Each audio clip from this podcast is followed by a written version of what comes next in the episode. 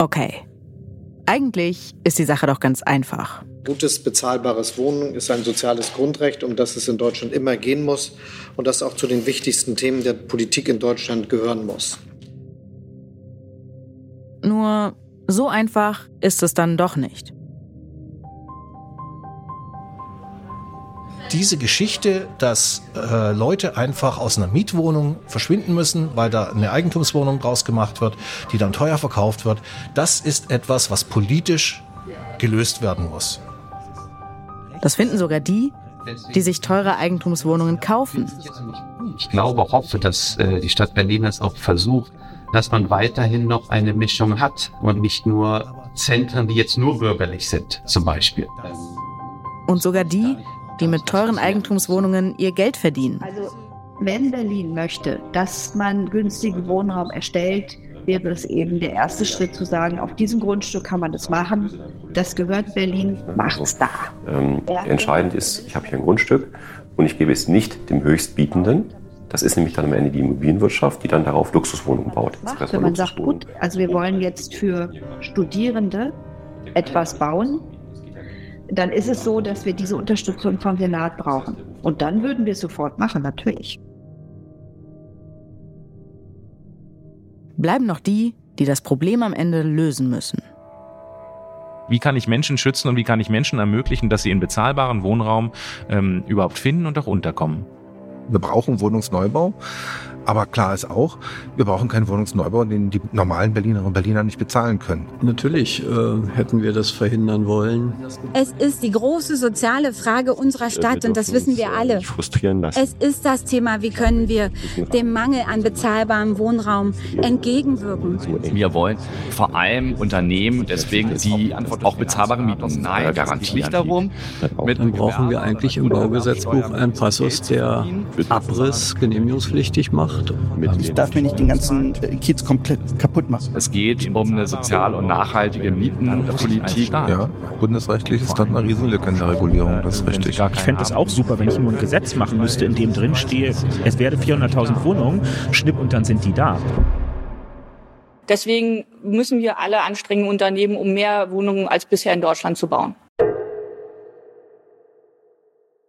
Es ist das einzige, bei dem sich wirklich alle einig sind. Wir haben ein Problem. Wieland Pestalozzi, der Neubau, den wir uns in diesem Podcast angeschaut haben, der ist nur ein Fall von vielen. Auf dem Wohnungsmarkt läuft insgesamt etwas schief. Es gehen zu viele bezahlbare Wohnungen verloren. Und die Wohnungen, die neu gebaut werden, die sind zu teuer. Das ist ein politisches Problem und die Politik muss dieses Problem lösen. Wie kann das gehen? Wie kann die Politik dafür sorgen, dass bezahlbarer Wohnraum auch wirklich bezahlbar bleibt? Dass neuer bezahlbarer Wohnraum dazukommt? Und was sagt eigentlich unsere Bauministerin dazu?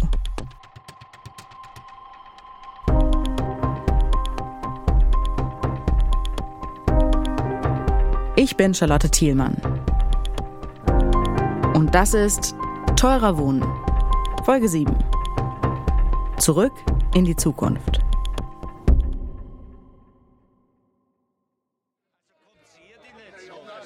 Also, wenn es mir so schön bietet, ich hab's ja nicht in der Hand. Also, was, was, Welten kommen und vergehen, der Schüttauhof wird immer stehen. Der Schüttauhof ist eine Wohnanlage aus den 20er Jahren. In der Stadt, die in ganz Europa für günstige Mieten bekannt ist. Wien. Mögen zerfallen, Erd und Stein, Kaisermühlen wird immer sein. Was ihr da gerade gehört habt, das ist ein Ausschnitt aus dem Kaisermühlen Blues, eine Fernsehserie aus den 90ern. Sieben Staffeln lang dreht sich in dieser Serie alles um die Leute, die im Schüttauhof wohnen. Leute, die fürs Wohnen nicht viel Geld übrig haben, denn der Kaisermühlen Blues, der spielt in einem sogenannten Gemeindebau. Einer von vielen Sozialbauten in Wien. Es war so ein bisschen die Lindenstraße von Österreich, nur dass sie halt in einem Gemeindebau gespielt hat. Das ist Stefanie Sargnagel. Autorin und Cartoonistin. Oder wie sie selbst sagt, Influencerin, It Girl. Stefanie Sargnagel kennt sich mit Gemeindebauten in Wien ganz gut aus. Sie hat nämlich selbst lange in einem gelebt. Das war eine 40 Quadratmeter Wohnung, super angelegt. In der habe ich die letzten 15 Jahre gewohnt. Die hat mich nicht mehr als 400 Euro gekostet. Ganz am Anfang sogar nur 300 Euro. Stefanie Sargnagel kommt aus einer Arbeiterinnenfamilie. Für sie ist die Wohnung im Gemeindebau mit Anfang 20 ein Glücksfall. Und nicht nur für sie. Ein Drittel aller Mietwohnungen in Wien sind Gemeindebauwohnungen mit günstigen Mieten. Ja, ich würde sagen, es gibt schon noch einen gewissen Gemeindebaustolz, einen traditionellen, so junge, urbane Hipster-Label, verkaufen Pullis mit Gemeindebauten drauf. Also es hat schon noch irgendwo was, was Cooles, was Identitätsstiftendes. Bezahlbare Wohnungen, die auch noch cool sind. Wie schafft Wien das? Vor 100 Jahren fängt Wien damit an, eine riesige Menge Bauflächen zu kaufen. Da baut die Stadt dann die ersten Gemeindebauten. Manche davon, wie der Schüttauhof aus dem Kaisermühlenblues, sind riesige Wohnblöcke mit hunderten Wohnungen. Heute ist Wien einer der größten Immobilienbesitzer Europas. Und es ist auch sehr schwer, das den Leuten wieder zu nehmen und den Wohnungsmarkt so zu liberalisieren, wie es in anderen Städten ist. Da gibt es schon einen starken Konsens in der Bevölkerung, dass das nicht geht. Das hat Wien allerdings gar nicht vor. Heute gibt es einen gemeinnützigen Wohnfonds, der genau da weitermacht, wo Wien vor 100 Jahren angefangen hat, immer mehr Boden kaufen. Aktuell gehören diesem Fonds mehr als drei Millionen Quadratmeter Fläche, die in Zukunft noch bebaut werden können. Das reicht für die nächsten zehn Jahre. Auch in Wien läuft nicht alles rund. Auf dem freien Markt explodieren die Mieten, die Stadt baut längst nicht mehr so viele Gemeindebauten wie früher und die Wartelisten für eine Wohnung sind sehr, sehr lang. Auch deshalb ist Stefanie Sargnagel ausgezogen, als sie dann mit ihrer Kunst doch relativ viel Geld verdient hat. Sie hat sich eine eigene Wohnung gekauft. Nicht, weil ich mich dort nicht wohlgefühlt hätte, ganz im Gegenteil. Ich liebe Gemeindebauten auch und ähm, ja, aber natürlich ist, denkt man sich irgendwann, ja, vielleicht kann ich ja Platz machen für Leute, die äh, diese Wohnung vielleicht dringender brauchen. Aber natürlich fühle ich mich ein bisschen so wie so eine Klassenverräterin. aber auch wenn in Wien nicht alles funktioniert, dieses Horten von Boden, das funktioniert. Und es sorgt dafür, dass es in Wien viel mehr bezahlbare Wohnungen gibt als in vielen deutschen Großstädten. Die haben das nämlich oft ganz anders gemacht als Wien. Berlin zum Beispiel hat um die Jahrtausendwende sogar die eigenen Wohnungsbestände im großen Stil verkauft. Aber ein kleines Wien gibt es auch in Deutschland. Mhm. Okay. Äh, ich zeige Ihnen am besten am PC die kommunalen Grundstücke, weil die sind dann eingefärbt. Ich bin zu Besuch bei Tanja Oehlmeier. Alles klar. Ja, dann machen wir das. Sie leitet das Liegenschaftsamt in Ulm, also das Amt, was die Grundstücke verwaltet, die Ulm gehören. Von ihr will ich wissen, was Ulm eigentlich besser macht als andere Städte. Und hier können wir mit, dem, mit der Ansicht spielen. Ich kann Flurstücke nach Eigentümern auswählen. Tanja Oehlmeier ist da ziemlich routiniert. Sie kennt das schon. Andere Kommunen wollen nämlich auch ständig wissen, wie Ulm das eigentlich schafft dass die Mieten hier eben nicht so stark steigen. Und alles, was hier braun hinterlegt ist, sind städtische Grundstücke. Städtische Auf der Karte, die mir Tanja Oehlmeier zeigt, ist ein ziemlich großer brauner Fleck. Denn fast die Hälfte des Bodens in der Stadt, der gehört eben nicht irgendwelchen Privatunternehmen, sondern entweder der Stadt selbst oder einer Stiftung, die auch von der Stadt verwaltet wird. 40 Prozent der Gemarkungsfläche von Ulm gehört entweder der Stadt oder dann der Hospitalstiftung. Um immer wieder für neuen, bezahlbaren Wohnraum zu sorgen, setzt Ulm auf mehrere Säulen, wie Tanja Oehlmeier das nennt. Dieser braune Fleck, der ist die erste Säule. Die Stadt Ulm besitzt in Ulm jede Menge Grundstücke. Und Säule 2, Ulm kauft immer neue Grundstücke dazu, auf Vorrat. Das macht Ulm jetzt schon seit 130 Jahren so, also sogar schon länger als Wien. Tanja Oehlmeier kann dafür 16 Millionen Euro ausgeben. Jedes Jahr. Ulm hat also schon jede Menge Grundstücke und dann kommen auch noch jede Menge Grundstücke dazu. Der Clou liegt jetzt allerdings bei Säule 3. Wer in Ulm bauen darf, das entscheidet Ulm. Neues Baurecht gibt's nämlich nur, wenn das Grundstück der Stadt gehört. Also, wer in Ulm bauen will, der muss das Grundstück von der Stadt kaufen. Anders geht's nicht. Also es lohnt sich für einen Investor nicht, Grundstücke im Außenbereich zu erwerben mit der Intention, dass hier vielleicht irgendwann mal Baurecht geschaffen wird. Also man kann sie kaufen, aber man hat dann keine Chance, das einfach so zu bebauen, bevor Nein, nicht die Stadt Ulm nicht. ihr Genau. Okay gibt. Genau. Sagen wir mal, ich komme als Investor nach Ulm und kaufe ein Grundstück, das nicht der Stadt Ulm gehört. Dann kann ich das nicht einfach liegen lassen und hoffen, dass ich das in ein paar Jahren teurer weiterverkaufen kann, denn das kauft mir ja niemand ab. Darf ja niemand drauf bauen, weil ist ja nicht von der Stadt. Und wenn ich als Investor nach Ulm komme und ein Grundstück kaufe, das der Stadt gehört, dann kommt Säule 4 ins Spiel. Dann muss ich dann nämlich auch bauen. Sie bewerben sich auf ein Grundstück und äh, denken sich, okay, das ist in fünf Jahren mehr wert wie jetzt. Ich bebaue es einfach mal nicht, ja, und verkaufe es dann wieder. Das geht nicht.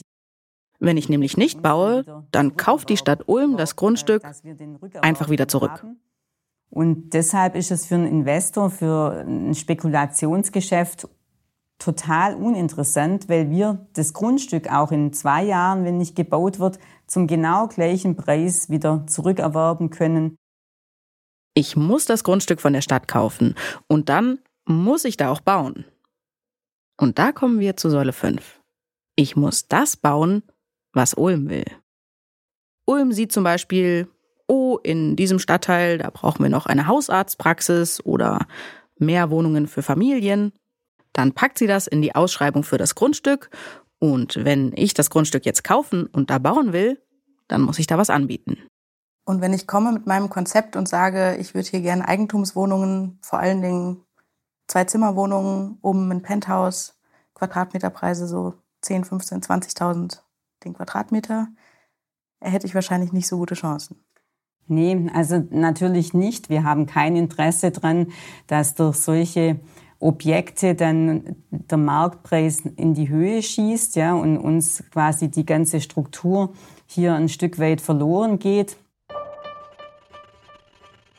Einen Neubau wie Wieland Pestalozzi, den will Ulm nicht haben. Also wird er auch nicht gebaut. Es gibt nämlich eine Auflage, die gilt für alle Neubauprojekte in Ulm. Die Stadt sagt, wenn du hier baust, dann kannst du gerne auch Eigentumswohnungen bauen, aber du musst auch Sozialwohnungen bauen. Und zwar mindestens 40 Prozent. Tanja Oehlmeier sagt allerdings, meistens sagen die Investoren schon freiwillig, ach komm, wir setzen da noch ein paar Sozialwohnungen drauf. Weil die Investoren natürlich genau wissen, sie müssen halt noch ein Quäntchen drauflegen, dass sie einfach in diesem Verfahren, in diesem Wettbewerb dann auch zum Zug kommen. Ich würde sagen, vielleicht schauen wir uns das einfach mal an. Alles klar, machen wir so. In Ulm entsteht ein neues Wohnquartier. Wir fahren mit dem Auto. Das will ich mir mit Tanja Oehlmeier anschauen.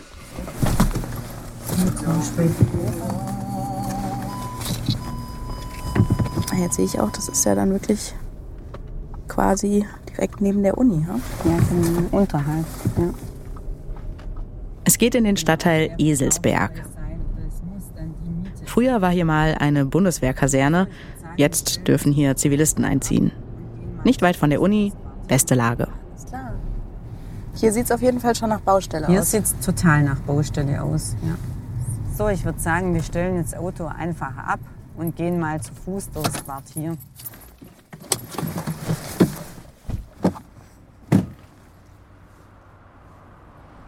Ja, jetzt befinden wir uns tatsächlich auf dem Areal Weinberg und Sie sehen schon, es sind schon zwei große Objekte entstanden.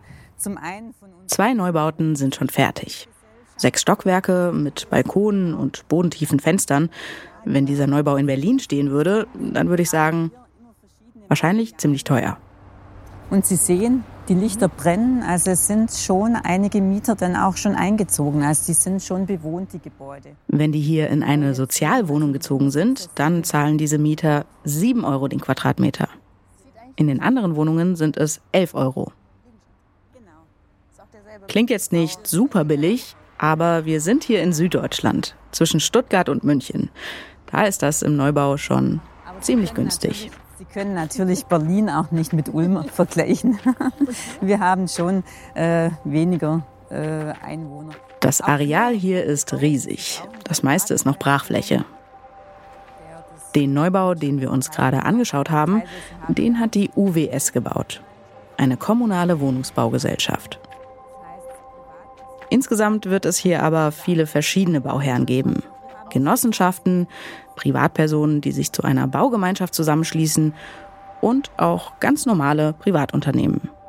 Und hier diese Baugruben, die Sie hier sehen, das ist ein privater Bauträger, ein Ulmer Unternehmen und er hat begonnen mit dem Aushub. Und hier entsteht auch ebenfalls ein ganz großer Gebäudekomplex aber das heißt, es gibt hier auch dann Sozialwohnungen, auch in diesem Gebäude, Überall. was hier in dieser Baugrube Überall. steht. Bei uns ist es ja immer so. Am Ende müssen sich hier eben alle an die Regeln halten und bezahlbaren Wohnraum liefern.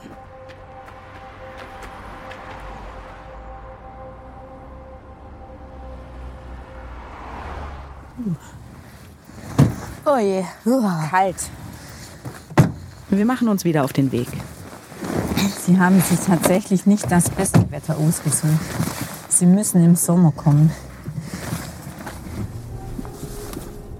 Dieses Modell, den Wohnungsmarkt über eigene Grundstücke zu kontrollieren. In Ulm funktioniert das. Für andere Städte ist es allerdings nicht ganz leicht, dem Beispiel Ulm zu folgen. 130 Jahre Boden kaufen, das lässt sich eben nicht so einfach aufholen zumal sich diese Bodenpolitik nur langfristig auszahlt. Kurzfristig ist das für die Stadt vor allem erstmal teuer. Aber ich finde schon, dass jede Kommune eigentlich das machen sollte, dass man da sehr ja, auch mutig mal sein muss und hier die Vorgaben, die Ziele der Stadt sehr selbstbewusst auch formulieren muss gegenüber Investoren und Bauträgern. Also es ist nie zu spät, Grundstücke zu sammeln. Natürlich nicht. Und tatsächlich tut sich auch in anderen Städten was. Berlin hat immerhin seit 2020 einen eigenen Bodenfonds, um neue Grundstücke für die Stadt zu kaufen. In Frankfurt am Main verkauft die Stadt gar keine Grundstücke mehr, hier wird nur noch verpachtet.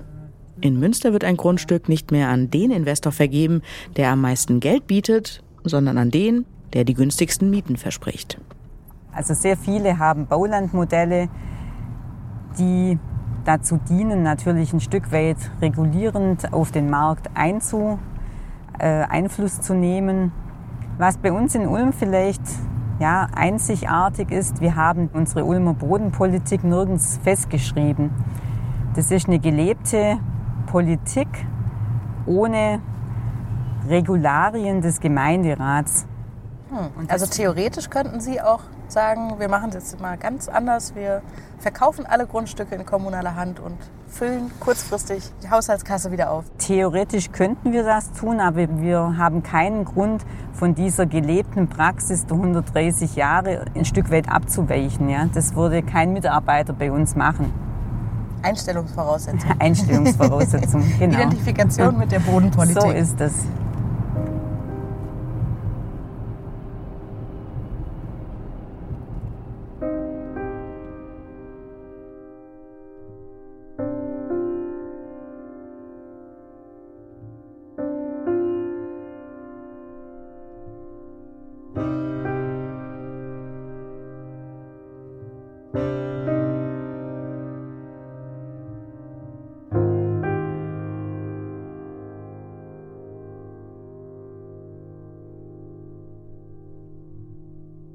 Ihr ahnt das wahrscheinlich schon, aber auch in Ulm läuft nicht alles rund.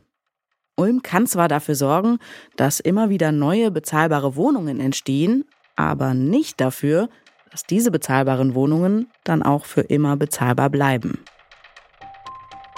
Denn auch wenn Investoren in Ulm nicht mit Boden spekulieren können, mit fertigen Wohnungen geht das schon. Wer eine neue Eigentumswohnung baut, der kann die einfach so teuer weiterverkaufen, wie er möchte. Und wer eine neue Sozialwohnung baut, der darf das irgendwann auch. Die muss zwar 40 Jahre lang eine Sozialwohnung bleiben, danach fällt die sogenannte Sozialbindung aber komplett weg. Und wem auch immer die Wohnung gehört, der darf jetzt damit machen, was er will. Das ist kein Ulmer Problem. Das passiert überall in Deutschland. Oft ist die Sozialbindung sogar nur 15 oder 20 Jahre lang. Und einfach sagen, die Sozialwohnungen bei uns, die sollen doch bitte für immer Sozialwohnungen bleiben, das dürfen die Kommunen nicht. Der Bundesgerichtshof, der hat das 2019 nochmal klar gesagt. Eine ewige Sozialbindung geht nicht. Die Idee des Gesetzgebers sei ja gerade gewesen, dass diese Bindung eben irgendwann ein Ende hat damit private Investoren auch motiviert sind, dann wirklich Sozialwohnungen zu bauen. Das heißt, Sozialwohnungen fallen immer irgendwann aus der Bindung. Und weil zu wenig neue gebaut werden, haben wir jetzt ein Problem. Bund und Länder stecken jedes Jahr Milliarden in den sozialen Wohnungsbau. Und jedes Jahr ist die Bilanz, wir haben weniger Sozialwohnungen als vorher. Von den drei Millionen, die wir 1990 hatten, ist heute nur noch eine Million übrig.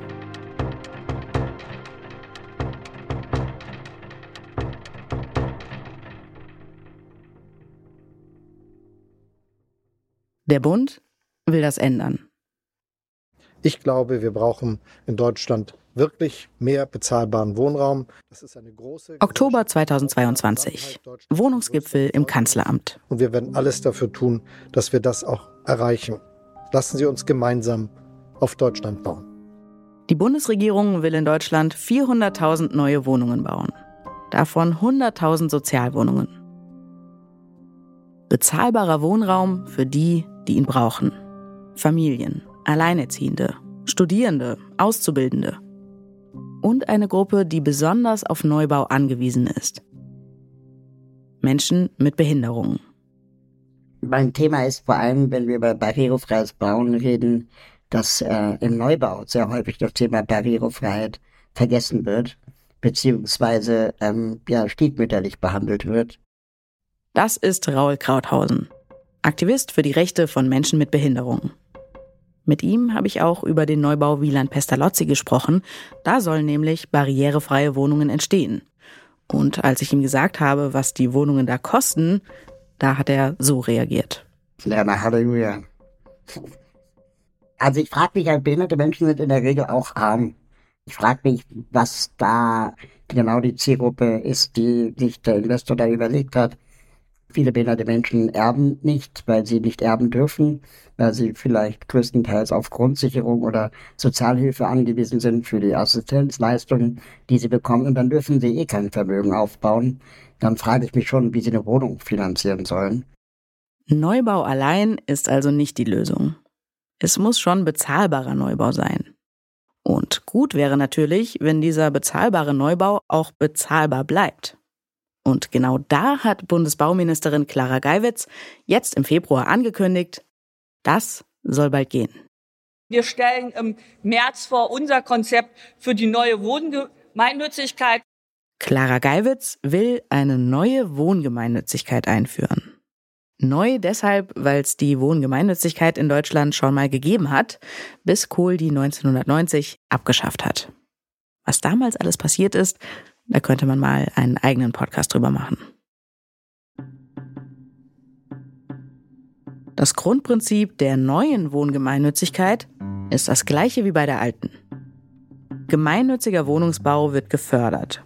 Wer bezahlbaren Wohnraum baut und auf große Gewinne verzichtet, der muss weniger Steuern zahlen. Dazu gibt's bei der neuen Wohngemeinnützigkeit auch noch Cash auf die Hand. Kapital für den Neubau. Und dafür, dafür soll dieser bezahlbare Wohnraum dann auch wirklich für immer bezahlbar bleiben. Keine Bindung, die nach 20 oder 30 Jahren ausläuft. Das ist der Deal. Wir würden mit der Wohngemeinnützigkeit tatsächlich langfristig einen Bestand aufbauen an Wohnungen, die Menschen mit kleinen Einkommen mit Wohnraum versorgen. Ulrike Hamann ist Geschäftsführerin des Berliner Mietervereins. Und sie ist schon lange ein Fan der Wohngemeinnützigkeit. Und wir würden auch verhindern, dass wir wieder in das gleiche Problem rutschen in den nächsten 20, 30 Jahren. Wie das genau funktionieren soll, das steht noch nicht fest. Es gibt aber schon Vorschläge. Punkt 1. Für wen soll gebaut werden? Das soll anders laufen als bei den Sozialwohnungen, wo wirklich nur wohnen darf, wer Anspruch auf einen Wohnberechtigungsschein hat. Bei der neuen Wohngemeinnützigkeit, da soll Wohnraum für verschiedene Einkommensgruppen entstehen. Je nach Zielgruppe gibt es eben Zuschüsse und steuerliche Erleichterungen. Und für Menschen mit besonders wenig Einkommen gibt es eben die meisten Zuschüsse und die meisten Steuervergünstigungen für die Wohnungsunternehmen. Also je günstiger die Mieten am Ende sind, desto mehr Geld gibt's für die Unternehmen. Punkt 2. Wer soll bauen? Im Prinzip sollen alle mitmachen können. Auch private Unternehmen, die eigentlich gar nicht gemeinnützig sind. Die können dann sagen, wir machen eine eigene Sparte, die gemeinnützig baut und der Rest des Unternehmens, der setzt weiter auf Gewinn. Das wäre dann wahrscheinlich auch so eine Art Bonbon an die freie Wirtschaft, zu sagen, kommt, macht doch auch ein bisschen mit. Genau, das ist eine Einladung. Also alle können sich, wenn sie sich sozusagen den Regeln der neuen Wohngemeinnützigkeit anpassen, können sie auch davon profitieren, genau. Es sieht allerdings nicht danach aus, dass sich die Bauunternehmen über diese Einladung freuen. Im Gegenteil, alle großen Branchenverbände schreiben im Oktober 2022 in einem gemeinsamen Statement, die Einführung einer neuen Wohngemeinnützigkeit halten sie für überflüssig. Ulrike Hamann ist trotzdem optimistisch, dass am Ende viele Unternehmen mitmachen. Sie könnte sich sogar vorstellen, dass die großen Wohnungsbauunternehmen wie Vonovia dabei sind. Also es gibt jetzt schon einen Trend in der Immobilienwirtschaft, die sagen, man erzielt auf dem freien Markt nicht mehr diese Gewinne. Wir ziehen uns auch aus dem Bauen zurück. Und es gibt einen Trend hin zu mehr Sozialwohnungsbau, auch in der privaten Immobilienwirtschaft, weil eben da zwar weniger, aber gesicherte staatliche Rendite garantiert wird. Und so wird das auch mit der neuen Wohngemeinnützigkeit sein. Also die ganz große Party auf dem, im Immobiliensektor ist vorbei und das ist eigentlich eine Chance, um die Immobilienunternehmen, auch die privaten, wieder zu zahlbarem Wohnraum zu führen. Die Party ist vorbei, ist etwas, was man tatsächlich sich auch wenn man unter sich ist, in der Immobilienwirtschaft auch sagt, weil da eben in den letzten Jahren die Gewinnmarge so groß war, das kann nicht auf Dauer so anhalten. Wenn es nach Plan läuft, dann soll mit der neuen Wohngemeinnützigkeit auch ein neuer Sektor entstehen, in dem das Gemeinwohl im Vordergrund steht und nicht die Rendite. Bleibt die Frage, kommt die neue Wohngemeinnützigkeit oder kommt sie nicht? Eigentlich ist das ein No-Brainer. Die neue Wohngemeinnützigkeit, die steht nämlich im Koalitionsvertrag. Die Ampelparteien haben sich da also schon drauf geeinigt. Eigentlich. Ulrike Hamann hat nämlich die Sorge, dass die FDP das Ganze am Ende doch noch blockiert. Die ist nämlich eigentlich kein großer Fan der Wohngemeinnützigkeit. Für wie wahrscheinlich halten Sie es, dass wir, wenn wir in zwei Jahren nochmal reden, tatsächlich eine neue Wohngemeinnützigkeit haben? Oh, das ist jetzt natürlich der Blick in die Glaskugel und auch die Frage, wie optimistisch man da in diese Gesetzgebungsverfahren schaut. Ich würde denken, es ist eine 50-50 Chance. 50-50.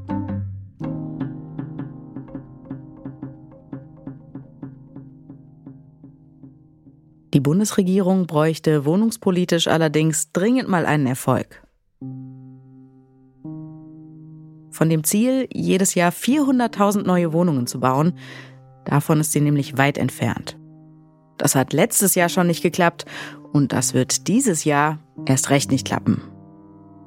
Lösungen sollen vom Bündnis bezahlbarer Wohnraum kommen.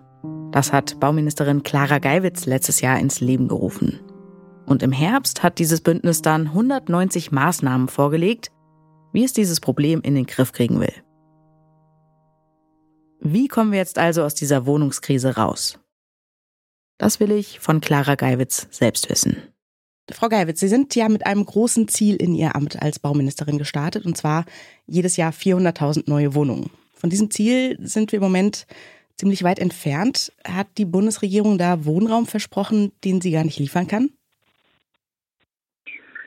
Also klar, ähm, wir haben jetzt natürlich ganz andere Bedingungen. Die Zinsen sind gestiegen. Wir haben Engpässe aufgrund äh, der Sanktionen. Ähm, und es ist natürlich so, dass wir ähm, sogar noch mehr Wohnraumbedarf haben, als wir ursprünglich prognostiziert haben, weil sehr viele Menschen aus der Ukraine ähm, wegen dieses furchtbaren Krieges zu uns gekommen sind. Insofern sind die Rahmenbedingungen jetzt ganz andere als ähm, vor ähm, anderthalb Jahren, als die Regierung sich gegründet hat. Aber ähm, die Erkenntnis, dass wir mehr Wohnungen brauchen, die bleibt die gleiche.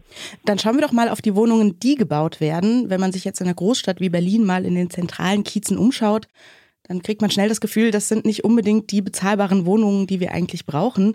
Ähm, in unserem Podcast Teurer Wohnen, da schauen wir auf einen Fall, da kostet die teuerste Wohnung 20.000 Euro den Quadratmeter. Das ist kein Einzelfall. Wie sehr hilft uns der Neubau überhaupt weiter, wenn sich den am Ende niemand leisten kann? Wir hatten in der Vergangenheit eine Förderung, ähm, die mit so einer Gießkanne Geld auch äh, in die Wohnungswirtschaft geschüttet hat.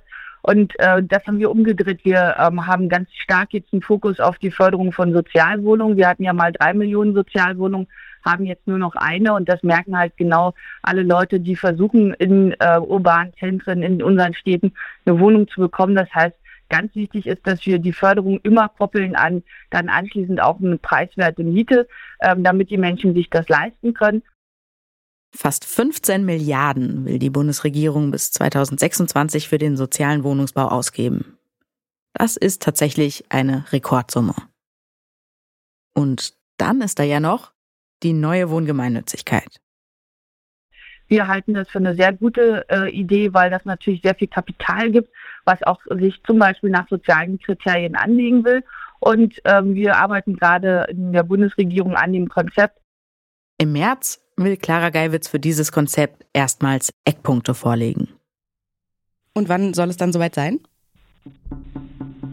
Ja, so schnell wie möglich, aber das braucht natürlich seine Zeit. Wenn wir Geld für bestimmte Sachen ausgeben, braucht man natürlich auch immer noch die Prüfung, ob das EU-Beihilfe rechtlich möglich ist und anderes. Ähm, also unser Plan ist, dass das schon Anfang nächsten Jahres an den Start gehen kann, aber da müssen wir noch ein paar Hausaufgaben machen.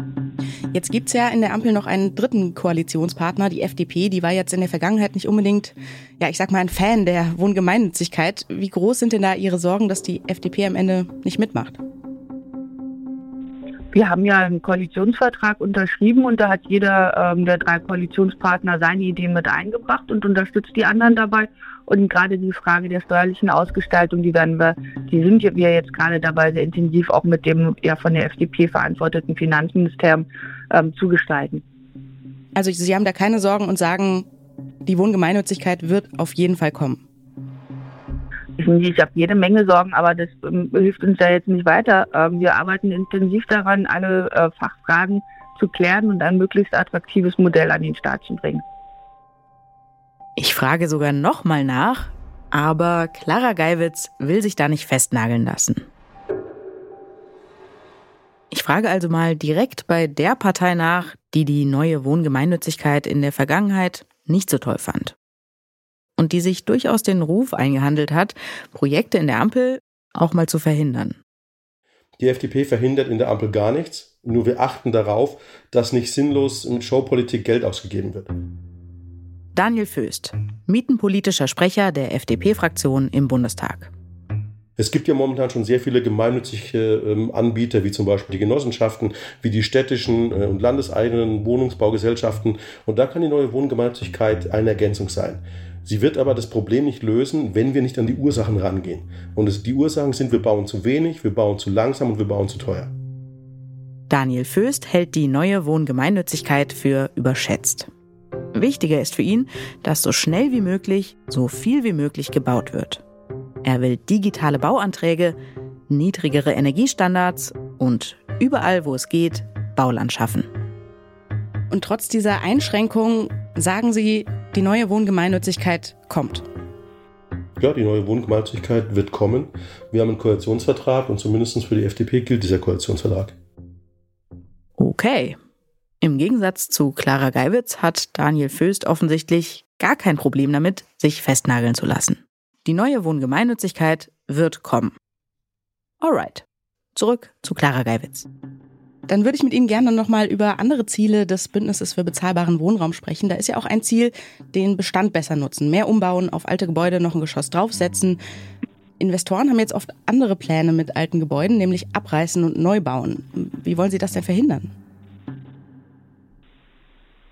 Gar nicht. Halten Sie es nicht für ein Problem, wenn bezahlbarer Wohnraum, der hm, noch gut erhalten ist, abgerissen wird? Na, niemand wird ja sowas Unvernünftiges tun.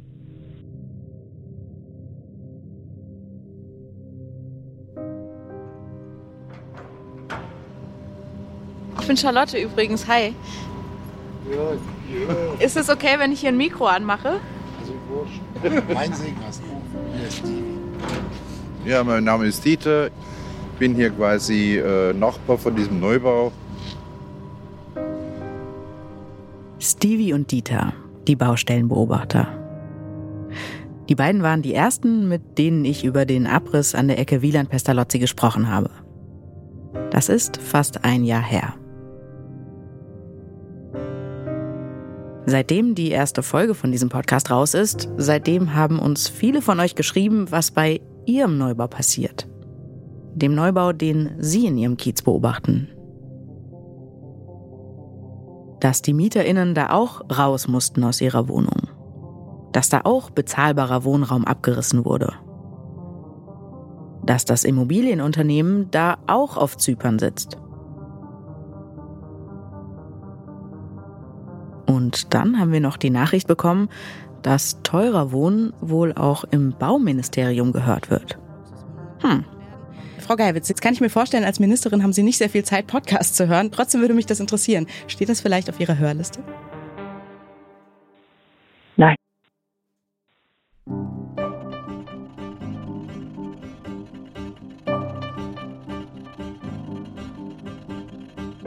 Zum Schluss habe ich wie immer noch einen Podcast-Tipp für euch.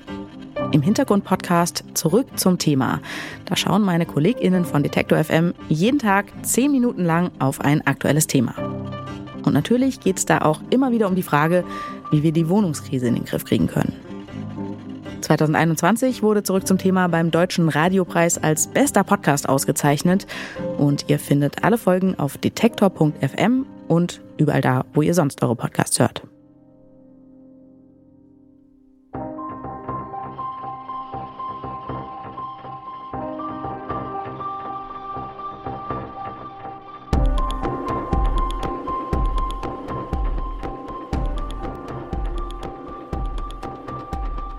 Teurer Wohnen ist eine Koproduktion vom Podcast Radio Detektor FM und Radio 1 vom RBB. Story und Recherche kommen von Rabea Schlotz und mir, Charlotte Thielmann. Redaktion Detektor FM, Stefan Ziegert. Redaktion Radio 1 vom RBB, Sten Lorenzen und Diana Arapovic. Technische Produktion und Sounddesign Benjamin Sedani. Covergestaltung Scarlett Nietz. Dramaturgische Beratung Bastian Wirzioch. Executive Producer Jens Jarisch vom RBB und Christian Bollert von Detektor FM. Die Originalmusik ist von Volker Bertelmann. Übrigens im Detektor FM Podcast Tracks und Traces, da spricht Volker Bertelmann über diesen Soundtrack für teurer Wohnen und nimmt ihn Spur für Spur auseinander. Hört da doch gerne mal rein. Ein besonderer Dank geht an alle KollegInnen vom RBB und von Detektor FM, die diesen Podcast möglich gemacht haben. Vor allem Pauline Braune, Lars Fein, Sophie Fichtner, Thorsten Gabriel, Helena Geladaris, Robin Kremko, Christine Krüger, Nina Lebetjew, Francis Löhnhardt, Chris Melzer, Franke Nennemann, Claudius Niesen, Alea Rentmeister, Laura Richter, Doreen Rothmann, Ellen Schepsmeier, Laura Schmidt, Josephine Schumeck, Wolf Siebert, Aditya Sharma, Kerstin Skieber, Jörg Wagner und Kati Zubeck. Außerdem geht ein großer Dank an alle, die uns geholfen haben, den Wohnungsmarkt zu verstehen. Sebastian Bartels, Annemarie Bosch, Dalia Castell, Undine Christian, Axel Dürhoff, Oliver Gansefort, Dieter Groschopf, Matthias Hellriegel, André Holm, Konstantin Cholodilin, Carola Knaute, Benjamin Knödler, Jan Kunert, Wolfgang Mahnke, Klaus Marquardt, Ricarda Petzold, Dieter Rink, Jonas Seufert, Andreas Tiet und Friederike Wöhler. Und natürlich danken wir allen ganz besonders, die für diesen Podcast mit uns gesprochen haben. Wir freuen uns, wenn ihr diesen Podcast abonniert und teilt. Zum Beispiel bei Spotify. Dort könnt ihr uns auch ganz leicht eine Bewertung da lassen. Und ihr findet diesen Podcast auch werbefrei in der ARD Audiothek. Weitere Infos auf detektor.fm und radio1.de.